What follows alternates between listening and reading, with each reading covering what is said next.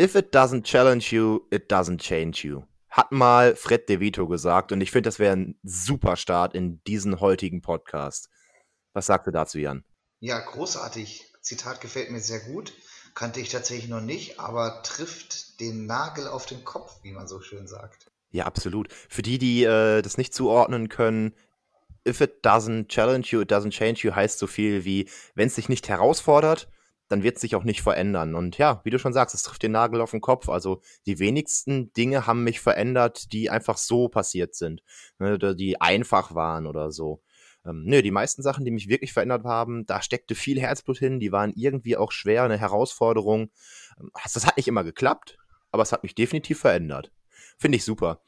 Ja, ja ich, sage ja, ich, sage ja ganz, ich sage ja ganz gern immer, der Mensch wächst mit seinen Herausforderungen. Wäre ja in dem Sinne auch nur eine andere Übersetzung für das Ganze. Ähm, heutzutage im Englischen klingt halt alles ein bisschen interessanter und cooler. Deswegen gehe ich voll mit, finde ich gut. finde es gut, dass wir die Sendung mit diesem Spruch beginnen. Können wir beibehalten. Ja, die Sendung, da sagst du was. Die Sendung ist der Social Kickcast hier mit Jan Glocke, meinem Partner an meiner Seite, und mir, Felix Kusnitz. Ich finde das super, wie du hier in dieses Intro eingeleitet hast. Und damit, äh, ja, herzlich willkommen an alle da draußen, die uns zuhören. Jetzt mittlerweile bei unserer dritten Folge, die wir veröffentlichen wollen. Und ich, Jan, ich bin ein bisschen aufgeregt. Ich bin auch ein bisschen aufgeregt. Es ist die erste Folge, die wir nicht im Büro aufnehmen, wo wir gegenüber voneinander sitzen, sondern wir sitzen beide zu Hause wir haben unsere Kopfhörer, beziehungsweise du sitzt vor deinem Mikrofon, ich habe meine Kopfhörer im Ohr und wir sehen uns nicht live, sondern nur über Videokonferenz und ich bin sehr gespannt, was warum kommt. Ja, ich auch total. Die, der Grund dafür ist, ähm, A, da sind wir flexibler. Ne? Man kann immer mal aufnehmen, gerade auch wenn der eine oder andere mal bei einem Wettkampf ist. Und B, hatten wir echt Probleme mit dem Ton. Das werden die, die sie sich angehört haben, in der zweiten Folge gemerkt haben, dass wir, wenn wir in einem Raum so nah beieinander sitzen, immer mal wieder ein Echo erzeugen, was echt anstrengend ist zu hören. Ähm, du müsstest sehen, wie ich hier sitze, was ich mir hier gebaut habe. Das ist der Wahnsinn. Ähm, du siehst mich jetzt ja nur, mein, mein, mein Gesicht. Ich sitze hier vor meinem Laptop, vor meinem Mikrofon und ich habe mir hier drumherum so ein kleines. So, so hast du früher auch immer deine eigene kleine Burg gebaut aus Decken und Kissen etc.? Genauso sitze ich hier gerade. Ja, natürlich habe ich das gemacht. Ja, klar. Ähm, und noch ein weiterer Grund ist, wir sind inzwischen am Montagabend 21 Uhr, hatten einen relativ langen Tag in der Schwimmhalle und irgendwann freut man sich dann auch einfach mal die Füße hochzulegen, auf der Couch zu liegen. Genau das mache ich gerade und in dieser Atmosphäre ist es dann doch einfach ein bisschen schöner zu quatschen und ein bisschen befreiter. Deswegen freue ich mich, dass ich hier bin, freue mich, dass wir es trotzdem geschafft haben heute Abend und bin sehr gespannt auf diese neue Folge. Ich auch, aber weißt du, ich wollte noch erzählen, warum ich so aufgeregt bin. Ich bin so aufgeregt, weil das die erste Folge ist, die ich mit dem Hintergedanken produziere, dass wir das Ganze hier relativ bald auch auf Spotify hauen werden. Ähm, wir haben uns mal informiert und schlau gemacht, wie das denn so funktioniert und wie das geht. Und ja, der eine oder andere von euch wird diese Folge schon auf Spotify oder Amazon Music hören. Ich glaube, dieser und Apple Music heißt's, Apple Podcasts, da werden wir es nicht über die Art und Weise äh, hinbekommen, wie wir es wir was haben wollen. Also da wird es nicht zu hören sein, aber der Rest kann sich das auf den anderweitigen Plattformen, auf den gängigen Plattform, Plattformen für, Spot, ja, für Spotify, für Podcasts anhören. Das finde ich super. Ja, Jan, die letzten Folgen hatten wir immer mit so ein bisschen. Genau, ich hatte dich gefragt, ist es Montagabend? Wie war dein Wochenende, Jan? Oh, mein Wochenende war sehr schön, wie du ja vielleicht weißt. Da wir einen Großteil ja gemeinsam verbracht haben, äh, wir haben ein Trainerwochenende gemacht mit allen Essener Trainern, die wir so im System haben, haben uns einfach mal ein Ferienhäuschen gemietet, haben uns da mal für ja, etwas mehr als 24 Stunden einkaserniert, haben über Sachen gesprochen, die uns wichtig sind, Sachen, die wir voranbringen wollen, haben dabei natürlich auch Spaß gemacht, haben ein bisschen Spikeball im Garten gespielt und deswegen bei bestem Wetter ein richtig schönes Wochenende mit meinem Trainerteam gehabt. Was gibt Schöneres? Total. Also neun Leute waren wir, ne? Also es war auch echt nicht wenig. Neun. Klar, ist nicht alle Essener Trainer, sondern die Trainer der SG Essen, inklusive äh, Landtreffern. Der Stefan war dabei. Ähm, großartig. Das war, ja, und sehr produktiv fand ich's. Hm, wie du schon sagst, klar, es war Spaß dabei, aber wir haben ja wirklich, wirklich viel auch einfach mal aussprechen können, was man so zwischen Tür und Angel eben nicht ausspricht. Ne? Also man sieht sich klar jeden Tag in der Schwimmhalle, aber ist dann ja dann doch beschäftigt am Arbeiten. Das war super. Ähm, eine schöne Sache. Auch echt dankbar, dass die SGS uns das jedes Jahr, also jetzt das zweite Jahr in Folge, ermöglicht. Ähm, aber ich muss gestehen, ich weiß nicht, wie es dir da geht, ich bin immer noch ein bisschen gerädert. Ähm, ganzen Tag denken und äh, fleißig sein und für den Spaß dann die Nacht opfern. Hui. Äh, ich werde älter. Tja, oh, ich habe es eigentlich ganz gut weggesteckt und ich bin noch älter. Das ist die Erfahrung. Ich sage dir. Training. Es ist das Training. ähm, es macht einen besser. Ach ja. Ähm, Absolut. Worauf wollten wir heute hinaus, Jan? Wir hatten mal versprochen letzte Woche, dass wir heute über Sprinttraining reden wollen.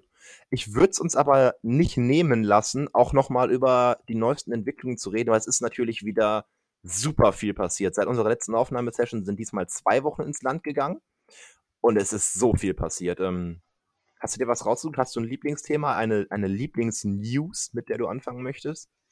Ja, ich glaube, interessant war ja jetzt die, die ganzen Berichterstattung um die äh, ISL, um die International Swim mhm. League, dieses Programm, wo es darum geht, dass sich verschiedene Teams formiert haben mit Top-Schwimmern und gegeneinander antreten und das quasi auf der ganzen Welt in einem Ligasystem mit einem großen Finale. Ich weiß gar nicht, ob es dieses Jahr wieder in Las Vegas ist. Letztes Jahr war es auf jeden Fall in Las Vegas.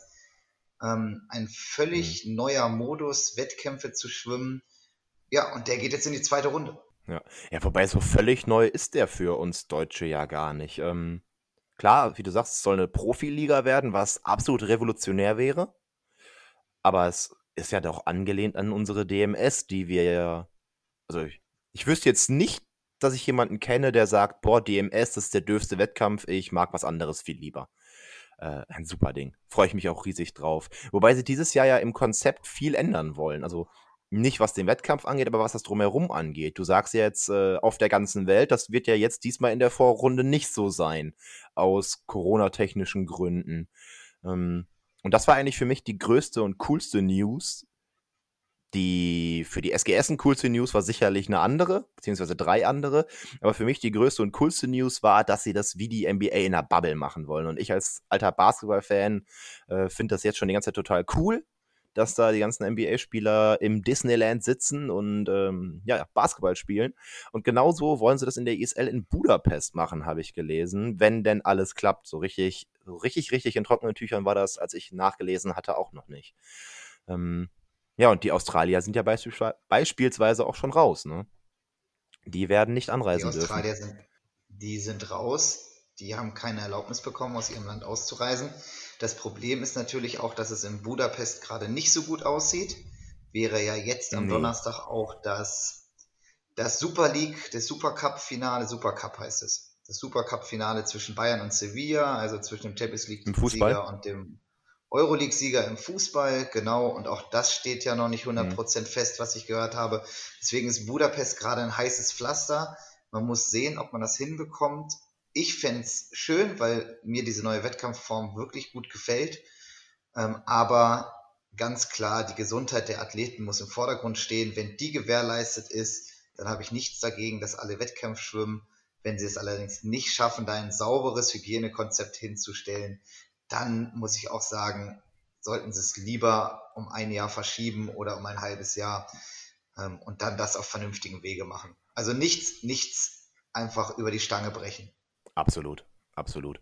Wobei ähm, dieses Bubble-System in, das ist ja quasi ja das Hygienekonzept, um zu gewährleisten, dass in diese in diese Blase, ne, Bubble heißt ja Blase, dass in diese Blase nichts rein und nichts rauskommt. Also wer in diese Blase eintritt, so habe ich es aus der NBA gehört und so soll es dann ja auch in der ISL funktionieren. Der, der lebt da in einem geschlossenen System in der NBA ist es halt Disneyland. Wer das Gelände vom Disneyland betritt, der wird erstmal getestet. Ist das Testergebnis negativ, dann ist alles schön, dann darfst du trainieren, dann darfst du spielen. Je nachdem, wie du in der Zeit außerhalb der Bubble dich verhalten hast, ob du Kontakt hast etc., musst du noch ein paar Mal getestet werden und wirst dann gegebenenfalls wieder aus dem Verkehr gezogen und alle, die dann da mit dir Kontakt hatten.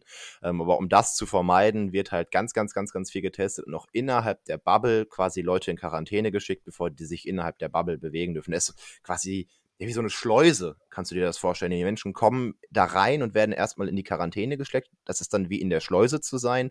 Und erst wenn die wirklich, wirklich sicher sind, dann können die in diese Blase eintreten und mit allen anderen, die ja dann auch definitiv nicht infiziert sein können, ähm, in dieser Blase Kontakt haben. Und ja, das ist in Budapest natürlich ein bisschen schwieriger, da es nicht Disneyland ist, sondern eine Großstadt, wo du dann ja doch von Hotel zu Schwimmhalle, vom Schwimmhalle vielleicht zu den Trainingsstätten etc. fahren musst. Aber die Idee ist ja die gleiche. Und wenn man dann da ein Konzept genau. für findet, warum nicht? Genau, die Idee ist die gleiche, sehe ich genauso. Ich fände das auch wirklich gut, wenn sie das so hinkriegen, sehe aber genau da so ein bisschen das Problem, nämlich dass es da eine Großstadt ist. Ich weiß nicht, wie die Begebenheiten da sind. Vielleicht haben die da ja auch einen großen Hotelkomplex, den man vernünftig abriegeln kann, wo es Shuttle-Server gibt, die die von dort abholen, zur Schwimmhalle bringen und dann ist alles safe und sie haben mit niemand anderem Kontakt. Wenn das alles gegeben ist, ich bin der Letzte, der da irgendwas gegen sagt. Ich will diese mhm. Wettkämpfe gerne sehen. Ich möchte mich daran erfreuen, aber halt nur, wenn auch wirklich die Gesundheit der Athleten gegeben ist. Aber ich gehe davon aus, dass das der Fall sein wird und dass sie da kein Risiko eingehen werden, besonders nicht in einer erneuten olympischen Saison. Nee, total. Ich meine, warum sollten sie auch letztendlich steht die noch ganz am Anfang, kann sich keinen Skandal leisten und es ist dann auch, jetzt sage ich natürlich was ganz Unpopuläres, nur Schwimmen. Also da steckt viel Geld hinter für Schwimmverhältnisse, aber es ist jetzt nicht wie im Fußball oder in besagter NBA, dass da das Programm wirklich weitergehen muss, weil da wirklich Existenzen dranhängen von vielen, vielen, vielen Angestellten. So ist es ja dann auch wieder nicht. Ähm, und deswegen, ich würde mich drüber freuen, aber nicht um jeden Preis. Und vor allem würde ich mich drüber freuen, weil es ja gerade für Essener äh, viel zu sehen gibt. Und viel Schönes, hoffe ich doch. Ja, absolut. Drei Teilnehmer haben wir dabei. Ähm, das ist einmal Marius Kusch, der ja letztes Jahr auch schon dabei war. Ähm, mhm. Allerdings dieses Jahr für ein neues Team, wenn ich das richtig. Das siehst du völlig richtig, das habe ich auch gesehen. Ich, ich weiß nicht mal mehr genau, für wen er letztes Jahr gestartet ist. Dieses Jahr ähm, ist er ja zu Adam Peaty ins Team, zu London Raw. Weißt du noch, wo er letztes Jahr geschwommen ist? Äh, letztes Jahr war er bei den New York Breakers, oder? Ich bin mir aber nicht sicher. Ich auch nicht. Hm. Oh, das ist peinlich. Tut uns leid, Marius. Ist ja, auch, eigentlich, eigentlich schon, tut uns total leid. Aber gut, dieses Jahr London Raw äh, ist ja auch wichtig zu wissen, wofür wir jetzt sein müssen und nicht wofür wir damals hätten sein müssen. Für, wir da, für wen wir jubeln. Genau. Aber Dann haben wir noch den schon, Damian gerade schon, Genau, mit gerade schon angesprochen bei den New York Breakers dieses Jahr zum ersten Mal dabei. Und als Dritte im Bunde Katrin Demler, die für hm. DC Trident schwimmt, meine ich, ne? Ja, das ist absolut richtig. Da hat sie ja auch demnächst eine, ja, eigentlich eine coole Story für gemacht. Bei uns aus der Halle, quasi SG Essen oder BSP Essen international gegangen einmal. Ähm, genau, die drei haben wir dabei. Kati, Damian und Marius. Und ich finde das halt so cool, weil das ja so Uressener sind. Ne? Also gerade Kati und Damian ja auch sehr, sehr früh aus Mülheim gekommen. Marius sehr früh aus, oh, jetzt lehne ich mich aber weiter aus dem Fenster. Recklinghausen, Bottrop, so die Ecke. Ähm, glaube ich, gekommen. Auf jeden Fall auch früh in Essen gewesen, aus der Umgebung. Also auf jeden Fall auch Ruhrgebietsmenschen. Sodass das hier für die Region schwimmerisch echt eine krasse Sache ist. Ähm, und ich mich da sehr drüber freue. Und drauf. Gerade mit den kurzen Strecken viel zu sehen. Katia eher über die Mitteldistanzen unterwegs. Da hat man da ein paar Minuten mehr Sendezeit von, wenn sie im Wasser ist. Aber wirklich zur Sache geht es ja bei den kurzen Sachen. Ja, ich freue mich auch total drauf. Also mit Absicht haben sie ja die Langstrecken bei diesem Event weggelassen, machen ja, mhm. bei, vier, machen ja bei 400 Meter dicht, also die 400 Lagen und die 400 Kraul gibt es ja, aber die 800, 1500 nehmen sie raus, weil das ein kurzes, knackiges Programm sein soll, kurze Vorstellungen, Rennen auf höchstem Niveau und dann geht das Viele Rennen in kurzer weiter. Zeit. Viele Rennen in kurzer Zeit, genau, nicht keine großen Vorläufe, Finals, wenn man jetzt mal so eine Schwimmweltmeisterschaft sieht, wo dann erstmal sechs Stunden auf Eurosport die Vorläufe gezeigt werden. Und wenn du dann Glück okay. hast am Nachmittag, wenn sie noch Sendezeit, wenn sie noch Sendezeit fürs Schwimmen haben, dann dauern die Finalabschnitte ja auch sehr lang. Dieses Mal ganz kompakt, sehr viele Rennen auf sehr hohem Niveau in kürzester Zeit. Das macht das Ganze eigentlich so interessant. Ja. Das und ähm, was man, was, was ich mir schon immer für eine DMS gewünscht habe, was sie ja dann in Wiesbaden letztes Jahr toll gemacht haben, ist dieses Transparente. Die Schwimmer schlagen an, du siehst, wie viele Punkte die für ihr Rennen bekommen haben und hast sofort quasi die Live-Tabelle so, yo, das ist gerade Phase. Ich finde das super. Oh nein, Jan ist weg. Nein. Okay. Der Jan ist jetzt weg. Ähm, wir werden hier einen kurzen Cut machen und dann wieder einschneiden. Ja, da sind wir wieder. Kurze Unterbrechung. Für uns war es eine kurze Minute, für euch nur ein paar Sekunden. Wir haben uns wiedergefunden. Ja, wenn das Internet streikt, ne? Ja, das ist jetzt halt der Unterschied. Wir sitzen nicht mehr in einem Büro mit der gleichen Internetleitung, sondern haben zwei verschiedene. Mal gucken, wie oft das noch passiert. Wir bitten um Entschuldigung. Äh, jetzt sind wir wieder da und machen weiter im Thema. Korrekt. Wobei, äh, hast du den roten Faden? Ich äh, habe den jetzt verlegt. Ich weiß gar nicht genau. Ähm, ich müsste ich müsst ihn nochmal wiederfinden. Ah, wir waren bei der, bei der ISL mit äh, kurze Strecken, knackig, ähm, ohne großen Zeitverlust, alles hintereinander weg auf höchstem Niveau. Genau. Wir können aber ähm, ja in diesem Zuge auf jeden Fall gerne darauf eingehen, welche besonderen Wettkämpfe es denn bei der ISL gibt, die es vielleicht bei einem normalen Wettkampf nicht gibt, wo nicht nur die Strecken, die man mhm. aus dem olympischen Programm oder Weltmeisterschaftsprogramm kennt, geschwommen werden, sondern es gibt ja zum Beispiel auch eine Besonderheit. Da sagst du was und das ist gut, dass du das sagst, weil ich hatte das völlig vergessen und das ist ja eigentlich, also es hat zu gucken mit Abstand am meisten Spaß gemacht. Willst du es verraten? Verrat du es, auf geht's. Okay. Wenn ich mich recht erinnere, ist das ein Wettkampfsystem, wo es waren ja vier Teams, wenn ich mich genau erinnere, acht Bahnen, aus jedem Team zwei Leute. Genau, dann im Finale, ah ja genau, im Finale. Ähm, im Finale haben dann vier Teams gestanden und auch die Zwischenkämpfe wurden ja immer aus vier Teams gebildet. Und in, in diesem, der letzte Wettkampf einer solchen Veranstaltung war dann immer ein Rennen, wo aus jedem Team zwei Leute auf den Block gestellt wurden und die sind dann 50er geschwommen. Es war ein Elimination Race, also ein ja, Eliminierungsrennen. Nach jedem Rennen wurden ja die letzten, die die als letztes angeschlagen haben, gestrichen, sodass du der tollste Sprinter der Welt sein kannst, wenn du das nicht drei, vier Mal schaffst, ja, dann bist du raus und gewinnst dieses Rennen nicht. Und das hat es natürlich spannend gemacht.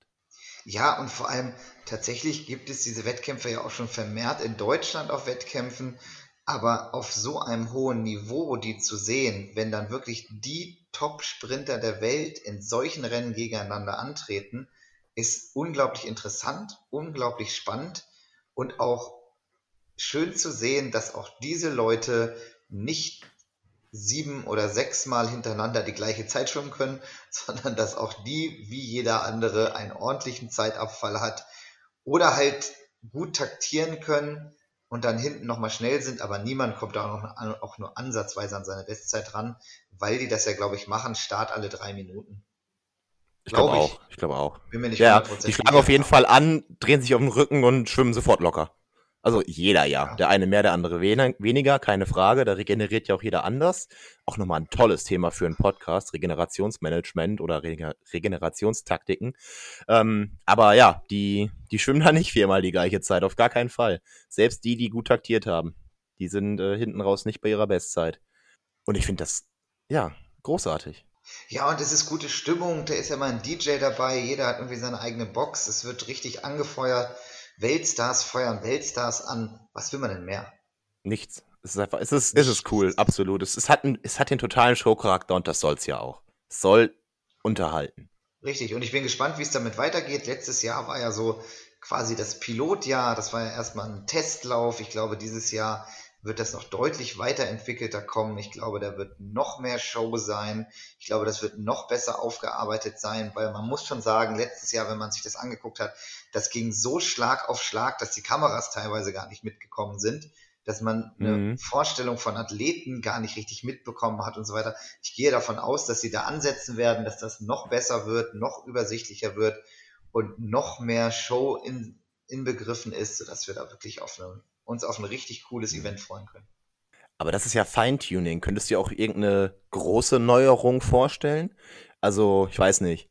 Tiger auf der anderen Seite der Startrampe. Nee. Äh, hast du eine Idee? Ja, auf jeden Fall irgendwelche Raubfische ins Wasser tun und die die Schwimmer jagen lassen. Und wenn sie es nicht schaffen, dann sind halt die Beine weg. Nee, keine Ahnung. Ich weiß nicht, was man, was man weiter machen kann. Ähm, die haben ja mit Lichtshow und DJ haben sie schon sehr viel gemacht. Was mich halt freuen würde als Zuschauer vor dem Fernseher ist, dass ich immer mitkriege, wer da gerade schwimmt. Und das hatte ich letztes Mal, hatte ich damit tatsächlich ein paar Probleme, weil das sind einfach richtig gute Leute, die da am Start stehen. Und da möchte ich auch vorher ja. wissen, wer da im Wasser ist und nicht erst, wenn er losgesprungen ist. Weil dann kommt der Trainer in mir raus, da möchte ich mir natürlich von diesen guten Leuten auf den Start angucken und so weiter. Und das kann ich halt nur, wenn ich weiß, dass vorher dieser Mensch dort überhaupt ist. Ja, du möchtest wissen, was dieser Typ tut, und damit er so schnell ist. Quasi. Oder diese ja, Frau. Die Rennvorbereitung. Oder die Frau, absolut. Das ist, äh, die schwimmen aber getrennt, richtig? Also da werden die Punkte nicht von Mans and Women äh, addiert, sondern die schwimmen getrennten Kategorien, oder? Nee, am Ende kommt alles in einen Topf. Ach, Männlein, Weib, Männlein, Weiblein, alles in einen Topf und am Ende gewinnt das Team mit den meisten Punkten. Cool. Das ist richtig cool. Ja, äh, sollen wir weitermachen? Sollen wir quasi jetzt diese Überleitung nehmen von diesem sprintaffinen Wettkampf der ISL zu dem versprochenen Thema des Tages? Wie schreibt Jan Klocker einen Sprinttrainingsplan? Warum nur ich? finde das eine super Überleitung. Ja, klar. Klar kann ich das erzählen, aber auch du bist ja als Trainer am Beckenrand gewesen und so eine Meinung ist immer schön, aber eine zweite Meinung ist dann nochmal noch mal viel besser, zumal mhm. wir wahrscheinlich nicht genau das Gleiche machen. Wahrscheinlich nicht. Ich hatte mir auch für heute ein bisschen vorgenommen, äh, dich hier und da einfach mal zu ärgern und, und wenn mir die Frage selber doof vorkommt, einfach mal zu kritisch zu hinterfragen. Ähm, ja. Wie, wie schreibst du einen Trainingsplan? Was, womit fängst du an? Womit fängt für dich ein Sprint-Trainingstag denn an? Ein, ein Sprint-Trainingstag fängt an wie jeder andere Trainingstag, nämlich mit einer vernünftigen Erwärmung. Ähm, grundsätzlich, gerade auch im Sprinttraining, macht die Erwärmung gut. Ich kann das nur jedem Schwimmer und jedem Trainer sagen.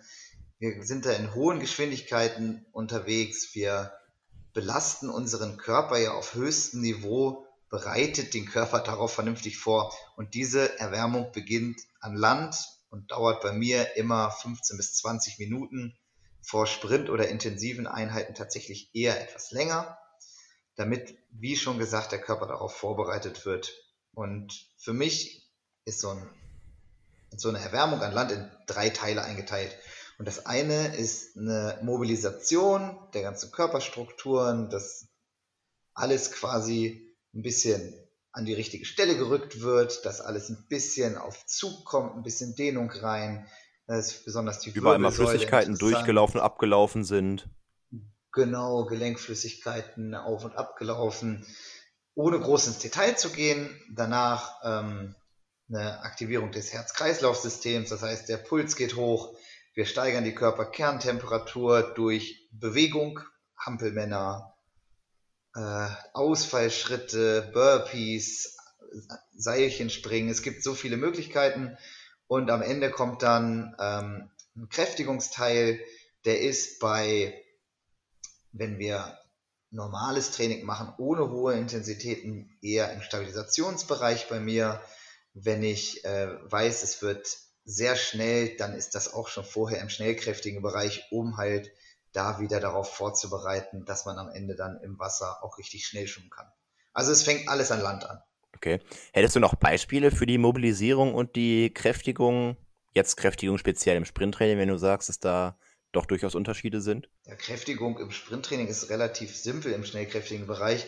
Das können explosive maximale Sprünge sein, nach oben, nach vorne, wie auch immer. Das können Liegestütz sein mit Klatschen, Liegestütz mit allen vier, also mit beiden Händen, beiden Füßen vom Boden weggehen. Das können schnellkräftige Medizinballwürfe sein. Es gibt da alle möglichen, alle möglichen Variationen. Es können Russian Twist sein, also mit einem Medizinball oder mit irgendeinem Gegenstand schnell von einer Seite zur anderen und das in so einer Schwebesitzposition. Das wäre Rotieren. so, genau, das wären so alle möglichen Sachen, die man machen kann im schnellkräftigen Bereich. Was Mobilisation eingeht, ist so eine klassische Übung, um die Wirbelsäule, gerade auch die BWS, also Brustwirbelsäule, ein bisschen zu mobilisieren, ist, bei mir heißt es Katzenbuckel Hohlkreuz, also einmal den Rücken so rund machen, wie es geht, einmal so weit ins Hohlkreuz, mhm. wie es geht, in größtmöglichen Bewegungsausmaß zum Beispiel. Es gibt ganz viel für die Schulterpartie, die man mobilisieren kann. Von daher gibt es da unendlich viele Übungen, ähm, muss man sich mal mit beschäftigen. Ich lerne an jeder Station, wo ich als Trainer bin, neue Übungen kennen. Es ist wirklich ein breites Feld. Absolut, absolut. Ich bin ja ein großer Freund davon, viel Zeit in die Schulter zu stecken. Also ich will ja gar nicht absprechen, dass die Zeit, die du ansetzt, super ist. Ich würde da eigentlich einfach nochmal zehn Minuten draufsetzen für die Schulter. Ähm, und ich merke das gerade jetzt nach meiner aktiven Zeit, wenn ich mal wieder ins Wasser springe und nicht fünf Minütchen Mobilisierung Schulter mache, dann tut mir das nicht gut. Ich merke aber auch, wenn ich mit der Mobilisation anfange, dass das sehr gut ist, dass ich sie mache, weil dann einfach alles knackt. Äh, ich bewege die in alle Richtungen, mache ein bisschen was mit dem Terraband, versuche die Schulter wirklich jeden dieser vielen, vielen kleinen Muskeln, dieser vielen, vielen Bänder vor allem da drin mal bewegt zu haben. Ähm, deswegen mein Zusatz noch, die Schulter nicht vergessen, auch in jungen Jahren nicht. Dann bleibt die länger frisch. Ja, ich kann es auch nur empfehlen. Die Schulter ist wichtig die Schulter mobilisieren, aber auch die Schulter stabilisieren, was ich für mindestens genauso mhm. wichtig halte, nämlich, dass man vernünftig arbeitet an der Rotatorenmanschette, also um diese ganzen Muskulatur, die deinen Arm quasi nach außen bewegt und rotiert, was ja schon der Name sagt. Da kann man mit Terraband arbeiten, da kann man im Kraftraum arbeiten.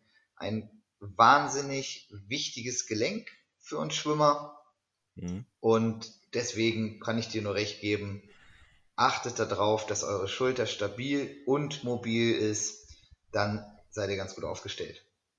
Ja gut, aber ähm, das, also genau, das, das sollte ja auch immer zusammengehören, genauso wie wenn man irgend, ja, wenn man versucht, irgendwas wieder in die richtige Position zu bringen oder warm zu machen, dann sollte man es auch stabilisieren, damit es auch da bleiben kann.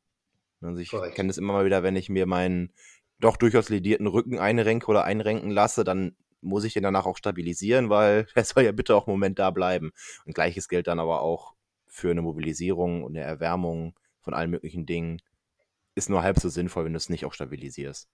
Genau, und dazu kommt halt zur Stabilisation, neben der normalen Erwärmung haben wir ja zusätzlich Athletikeinheiten mit unserem Athletiktrainer Stefan. Wir haben Krafttrainingseinheiten und inzwischen, also zumindest in meiner Gruppe, werden da ja schon so hohe Gewichte bewegt, dass da Stabilisierung einfach zwangsläufig notwendig ist.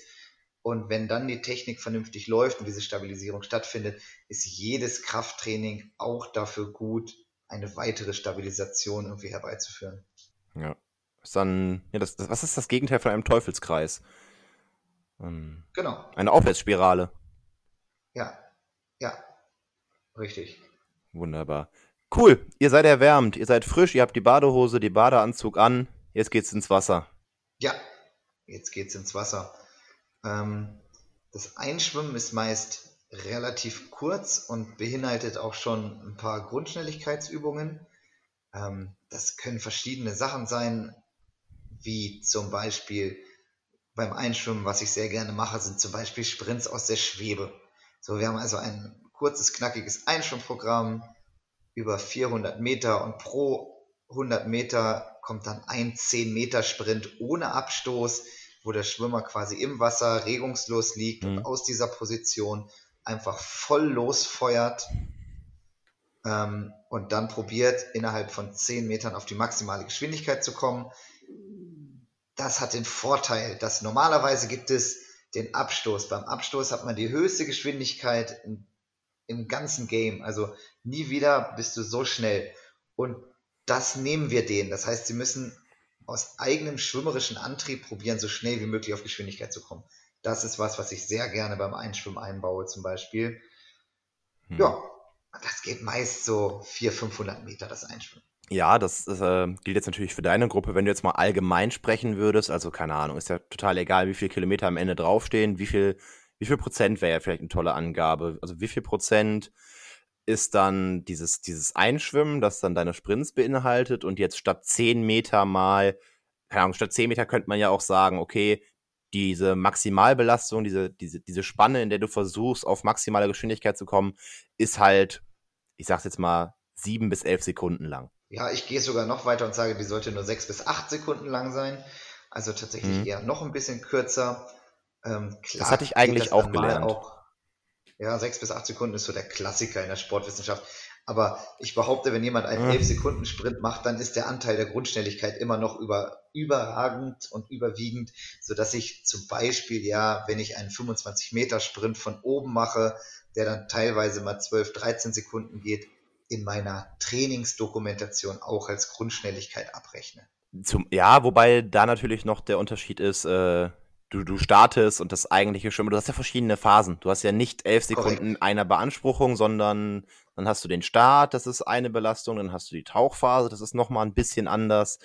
Ähm, also du, du saugst nicht die Muskeln alle gleichzeitig leer. So. Das ist richtig. Ähm. Das stimmt. Auf jeden Fall, um, um darauf zu kommen, also in der Sprinteinheit insgesamt diesen Anteil an Grundschnelligkeit in einer wirklichen Sprinteinheit habe ich so bei 8 bis 10 Prozent. Auf höchstem Niveau Grundschnelligkeit. Mhm. Das hört sich jetzt erstmal gar nicht so viel an, wenn man sich Hätte aber überlegt. Gesagt. Ja, aber wenn man jetzt überlegt, dass man eine, jetzt kann ich mich hier richtig in die Scheiße reiten, ich probiere aber richtig zu rechnen, wenn ich jetzt eine, wenn ich jetzt eine 3 Kilometer Einheit habe, dann wären ja, ja 8, dann wären ja 8 Prozent schon 240 Meter, die ich auf absolut höchstem Niveau mache. Und das muss man sich nämlich überlegen. Nicht am Ende so 8 Prozent, hört sich jetzt aber nicht so viel an. Naja, aber wenn man 8 Prozent in wirklicher Geschwindigkeiten schwimmt, die ja über den Geschwindigkeiten in einem normalen 50-Meter-Sprint im Wettkampf sind, hm. dann ist das schon ziemlich hoch. Hm, ja, ich rechne das jetzt nicht nach. Äh, das, das soll jeder selber tun und sich freuen, falls du, falls du falsch liegst. Aber ja, da hast du durchaus recht. Das ist dann gar nicht mehr so wenig. Also am Ende sind das dann zum Beispiel 20 15 Meter Sprints in einer Trainingeinheit. Und wenn die wirklich. Die alle quasi bestes Niveau sein sollen, ne? Ja, und das muss auch so sein. Weil wenn man Grundschnelligkeit trainiert, dann gibt es in dem Sinne keine 99 Prozent. Dann muss es immer 110 Prozent geben. Das heißt, man muss immer voll da sein. Jeden, den du da nicht an deiner absoluten Leistungsgrenze schwimmst für diese sechs bis acht Sekunden, der ist verschenkt. Stimmt. Den hättest du auch locker irgendwie ein paar Meter mehr machen können. Eben. Und deswegen ist da die Qualität so unfassbar wichtig. Und das ist vielleicht auch das jetzt für das ganze Sprinttraining. Die Qualität bei diesen Grundschnelligkeitsaufgaben muss immer auf 100 oder 110 Prozent sein. Die müssten immer alles geben, was in ihnen steckt. Nur dann kann man da wirklich eine Verbesserung erzielen. Das ist manchmal mühsam, aber es hat sich bewährt. Ja, welches Training ist nicht mühsam? Da sind wir, da sind wir wieder beim Zitat vom Anfang. Wenn es nicht mühsam ist, dann bringt es halt auch nicht viel. Dann, dann wird es sich nicht krass machen. Gut, ihr seid jetzt eingeschwommen, habt eure 400 Meter gemacht, ein bisschen Grundschnelligkeit eingebaut. What's next? Wie geht's weiter? Ja, danach gibt es ja so viele Möglichkeiten. Also ich mache grundsätzlich sehr gerne Sprints als Kombination einfach um auch ein bisschen das Gehirn zu fordern. Also ich mache nicht mhm. diese stumpfen Sprints immer nur das gleiche, also Delfin Rücken, Brust, Kraul, sondern ich baue auch Kombinationen ein, zum Beispiel Delfin, Arme, Kraul, Beine eignet sich wunderbar im Sprintbereich. Brustarme mit Kraul oder Delfinbein geht wunderbar. Kraularme mit Delfinbein wunderbar. Und das aber dann, genauso wie ich es eben gesagt habe, auf allerhöchstem Niveau, so schnell wie es geht. Ja. Ja, da kann man dann vorweg auch nochmal eine Rolle schalten. Da kann man mit Sp mhm. reinspringen machen, da kann man total kreativ werden. Wichtig ist nur, wenn man so etwas macht, macht es immer auf höchstem Niveau. Ja. Ich würde das noch ganz anders begründen, warum das super ist. Ja, also ich weiß, ich, ich merke gerade, ich äh, schaffe das mit dem Gegenpol nicht so. Ich stimme dir einfach bei allem zu wie so ein Lemming. Äh, ich ich würde das noch anders begründen. Ich mache jetzt einfach weiter. Ich würde das anders begründen, ähm, oder ich würde ihm noch was hinzufügen. Und zwar so, so ein Sprinter, eine Dorothea Brandt sagt gerne mal zum Sprinter bist du geboren. Ne? Ein, ein Sprinter, der ist das einfach, der lernt das nicht. Und was ich glaube, was sie damit meint, ist dieses, dieses Wassergefühl, von dem wir alle schon mal bestimmt was gehört haben, dass man sich im Wasser einfach so wohlfühlt, so zurechtfühlt. Und so Kombinationsübungen tragen ja ungemein dazu bei, dass du Erfahrungen im Wasser sammelst, dass du Erfahrungen mit deinem Körper im Wasser sammelst. Und ich glaube, das ist echt ein super großer Teil, warum ich das so klasse finde.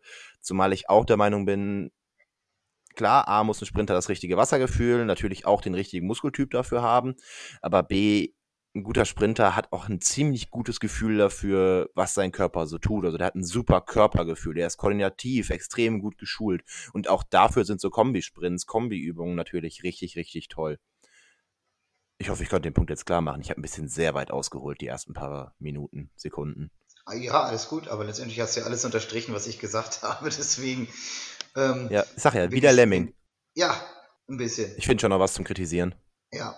Du willst jetzt wahrscheinlich wissen, wie es weitergeht oder was ich, was ich noch Selbstverständlich, so selbstverständlich. Ihr habt ja, jetzt Kombisprints also gemacht. Ihr hattet einen schon mit Grundschwelligkeit, Kombisprints und Nu. Ja, ja man, man darf nicht vergessen, dass wenn man immer auf so hohem Niveau schwimmt, das kann man halt nicht abliefern, abliefern, abliefern, abliefern, sondern es muss auch Momente der Entspannung geben. Und dafür ist halt locker schwimmen, also Schwimmen im niedrig intensiven Bereich halt auch ein Teil dieses Trainings, aber sicherlich stellt das nicht den Hauptfokus dar, sondern der Hauptfokus sind wirklich die schnellen Bewegungen.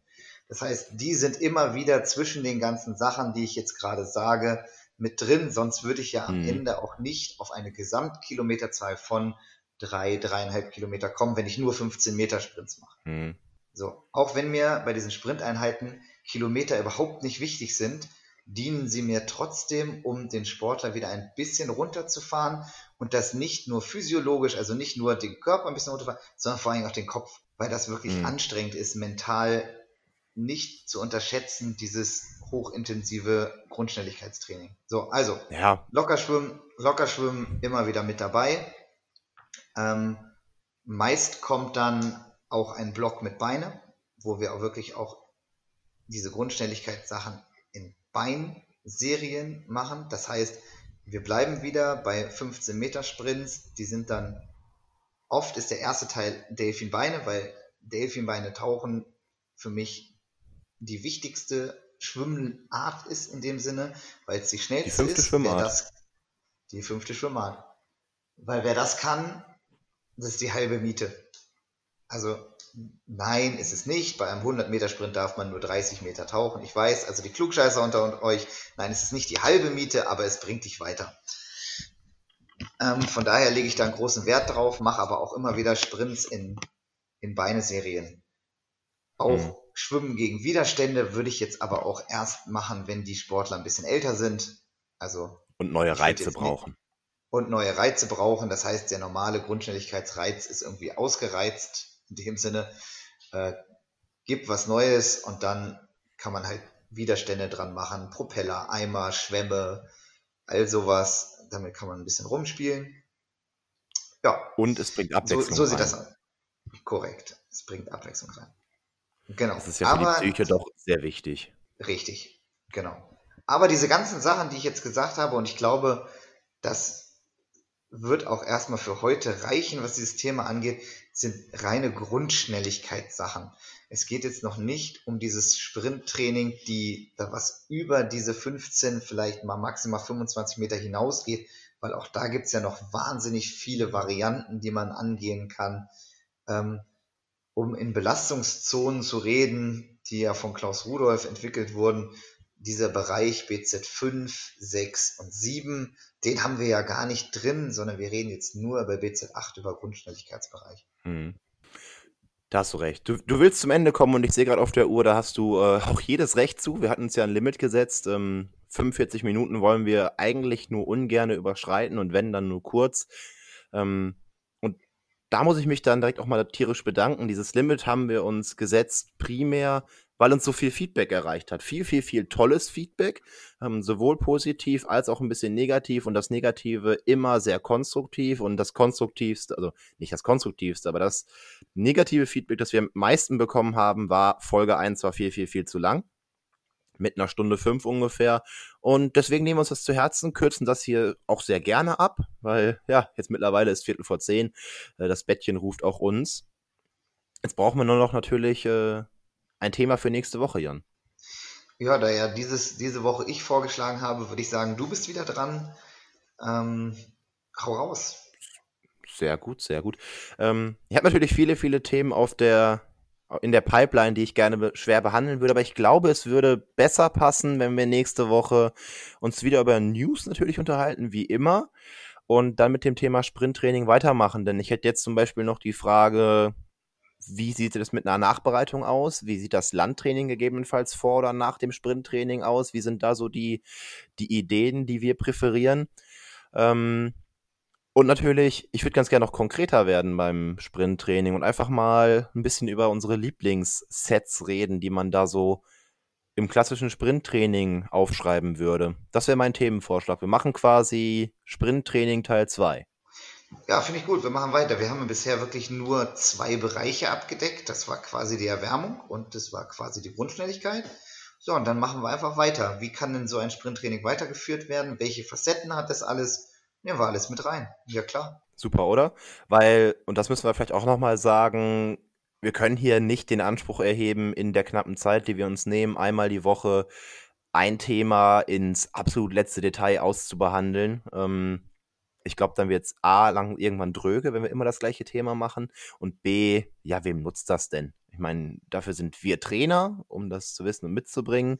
Äh, und wer das gerne werden möchte, der kann sich ja liebend gerne mit uns unterhalten oder an einer Lizenz teilnehmen. Ähm, genau. Nein, dann machen wir da weiter. Werden noch einmal ein bisschen konkreter gehen, ein bisschen mehr in die Praxis, gucken hier und da mal nach rechts und links nochmal in weitere Bereiche und freuen uns da tierisch drüber. Machen dann die Woche drauf aber vielleicht wirklich mal was anderes. Ja, finde ich gut.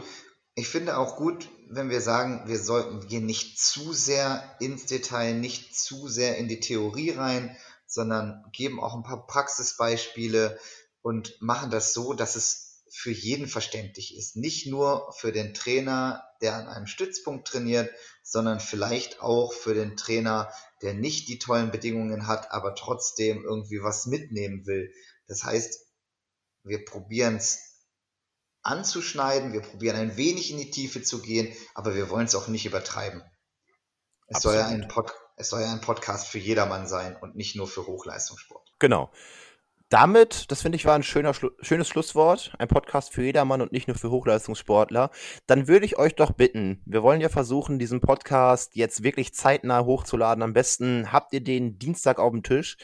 Schreibt uns doch bei Facebook in die Kommentare. Schreibt uns doch gerne eine E-Mail. Sagt es uns in der Halle, wenn ihr uns seht na gut, das ist vielleicht schlecht, aber lasst uns doch irgendwie eure Lieblings-Sprint-Sets zukommen, eure Lieblings-Sprint-Aufgaben, sodass wir da hier vielleicht nächste Woche drüber reden können. Und über jedes dieser Feedbacks würden wir uns wirklich freuen. Das würde uns sehr, sehr helfen. Das würde uns helfen, diesen Podcast mit euch zusammen zu gestalten, was wir was wir eigentlich am allerliebsten tun würden. Wir wollen den für euch machen, aber wir wollen den auch mit euch machen. Und ich hoffe, da stimmst du mir zu, Jan.